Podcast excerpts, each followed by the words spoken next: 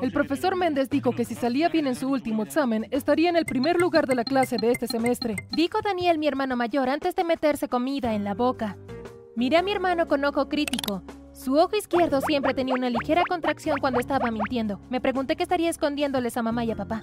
De repente, alguien llamó a la puerta. Carla, ¿estás esperando a alguien? Mamá me miró por encima de sus anteojos. Sabes que no me gusta que los invitados perturben la hora de la cena. Puse los ojos en blanco. No estoy esperando a nadie, mamá. Lo siento, mamá, es para mí. Daniel se secó la boca y se puso de pie. Claudio tenía que venir a dejarme algunos papeles que el profesor Méndez necesita. Hmm. Asintió mamá y Daniel fue a abrir la puerta. Unos minutos después, Daniel regresó. Así que, ¿qué tipo de papeles tenía que dejarte Claudio a esta hora? Sonreí en dirección a Daniel. Nada que concierne a un estudiante de secundaria. Respondió Daniel molesto. Ajá, ya veremos, hermanito, murmuré mientras tragaba lo último de mi jugo. ¿Quién quiere postre? Intervino papá. Hice mi famosa tarta de manzana. ¡Yo! Daniel y yo gritamos al mismo tiempo. Nos miramos el uno al otro antes de doblarnos de la risa. Mientras papá y Daniel iban a la cocina a servir el postre, me excusé de la mesa y le dije a mamá que tenía que ir al baño. Me colé en la habitación de Daniel y mis ojos se abrieron cuando me di cuenta de lo que Claudio le había traído. Hola, soy Carla. Dale me gusta y suscríbete a nuestro canal. No te olvides de tocar esa campana de notificaciones. Si lo haces, puede que te den tu postre favorito esta noche. Mientras mis padres y yo entrábamos en el campus de la Universidad de Daniel, no pude evitar sonreír, esperando que al venir sin previo aviso lo atrapáramos en algo poco ético. Verán, Daniel y yo éramos completamente opuestos. Daniel siempre ha sido el hijo perfecto de mis padres, calificaciones perfectas, siempre hace lo que le dicen y solo un buen par de zapatos. También tenía una novia preciosa, Elena, con la que en realidad era muy agradable pasar el rato. Yo por otro lado lo cuestionaba todo, por lo que en general me metía en problemas con los profesores, tenía mi propio sentido de la moda y prácticamente hacía lo que yo quería. Ni siquiera creo que mis padres esperaran que yo fuera a la universidad. Cuando llegamos al dormitorio de Daniel, uno de sus compañeros de habitación abrió la puerta. Hola señor y señora Cortés. ¿Cómo están? Sonrió Luis. Hola, Luis. Papá le dio un fuerte apretón de manos. ¿Está Daniel por aquí? Los chicos se miraron entre sí antes de que Luis respondiera. Daniel tenía que hacer un examen de recuperación de filosofía con el profesor Méndez. Levanté la ceja en señal de sospecha. ¿Clases un sábado? Es una clase especial. Luis me lanzó una mirada.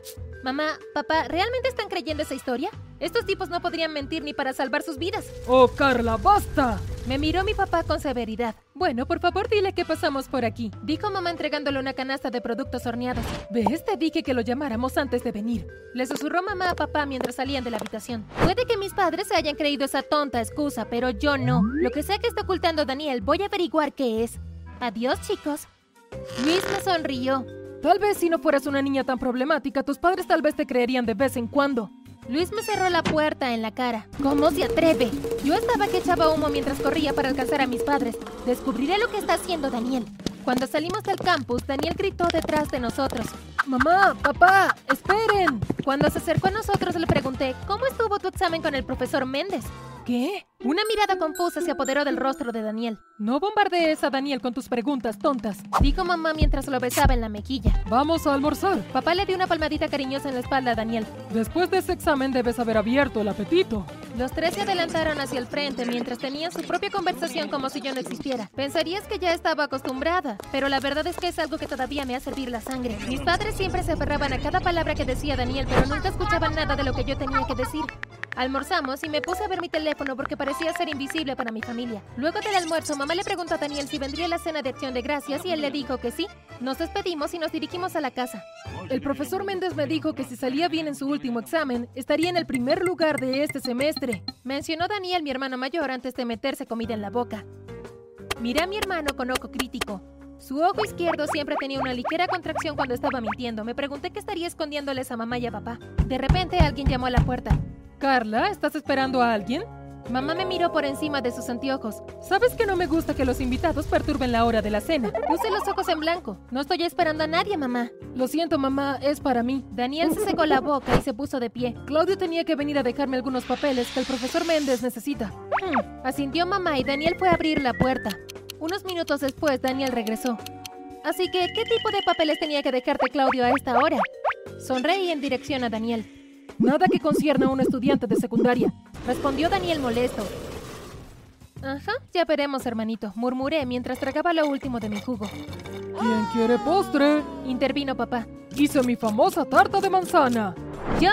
Daniel y yo gritamos al mismo tiempo. Nos miramos el uno al otro antes de doblarnos de la risa. Mientras papá y Daniel iban a la cocina a servir el postre, me excusé de la mesa y le dije a mamá que tenía que ir al baño. Me colé en la habitación de Daniel y mis ojos se abrieron cuando me di cuenta de lo que Claudio le había traído. En la cama de Daniel había un gran sobre de transcripciones. Mientras lo ojeaba, escuché que la puerta se cerraba detrás de mí. Me di la vuelta y ahí estaba Daniel. Corrió y me arrebató los papeles de la mano. ¿Por qué tienes transcripciones falsas? Miré a Daniel mientras golpeaba ligeramente mi pie. Mira, no es nada de lo que tengas que preocuparte, ¿de acuerdo? Me pregunto si mamá y papá deberían estar preocupados. Se quedó paralizado. No puedes decirle a mamá y a papá. Me reí. ¿No puedo? Oh, claro que puedo. Caminé hacia la puerta, pero Daniel me bloqueó el camino. Me explicó que había dejado la universidad hace aproximadamente un año y que he estado viviendo de los cheques que mamá y papá le habían enviado para pagar la matrícula. El tío de un amigo tenía un trabajo para él una vez que saliera de la universidad y por eso necesitaba esos documentos. Estoy cansado de ser el hijo perfecto, estoy cansado de ser perfecto por los dos. ¿Sabes lo frustrante que es eso? Quiero vivir mi propia vida. ¿Sabes que no puedo contarle a mamá sobre esto? Ya tiene una complicación del corazón y no quiero empeorársela. ¿Tú te sientes frustrado? ¿Sabes cómo se siente vivir constantemente a tu sombra?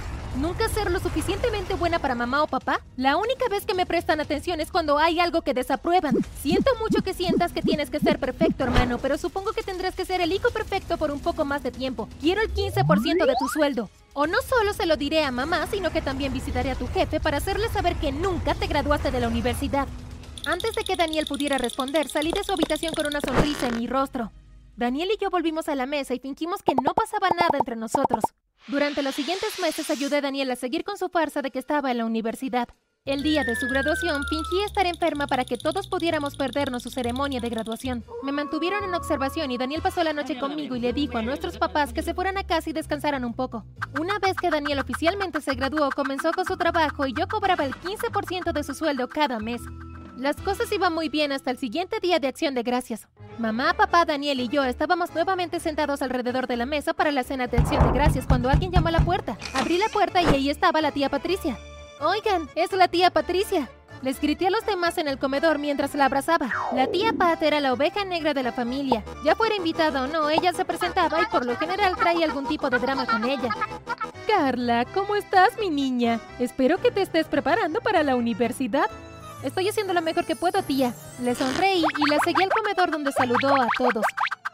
Pat, no eres bienvenida aquí, dijo secamente mamá. La última vez que revisé, nuestros padres también me dejaron a mí esta casa. Miriam, ya supéralo, ¿sí?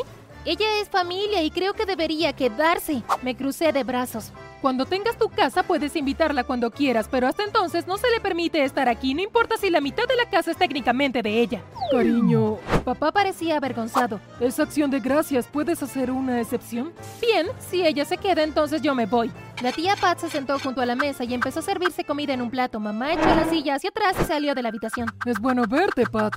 Decía papá mientras dejaba la habitación junto a mamá. Daniel y yo nos quedamos con la tía Patricia mientras le poníamos al día sobre lo que estaba pasando. En algún lugar de la línea a Daniel se le escapó que Elena y él se habían fugado. Mamá va a tener un ataque cuando escuche esto. Jadie. Oh, mamá, dije en tono de broma. Carla, ya sabes cómo es mamá y tampoco quiero molestarla dada su condición cardíaca y todo eso. Especialmente con todo lo demás que has estado escondiendo. Batí mis ojos hacia Daniel. ¿Quién te dijo que tu mamá tenía un problema cardíaco? Preguntó la tía Pat con una ceja levantada. ¿Y qué has estado escondiendo, Daniel? Daniel, consumido por la nueva información sobre mamá, ignoró la última pregunta de la tía Patricia. Mamá me lo dijo cuando fue al hospital durante mi recital de piano cuando tenía 12 años. Daniel me miró y luego a la tía Pat. Cariño, el doctor le dijo a tu madre que estaba teniendo un ataque de ansiedad. Se rió la tía Patricia. Es como Miriam manipula a las personas para que hagan lo que ella quiere.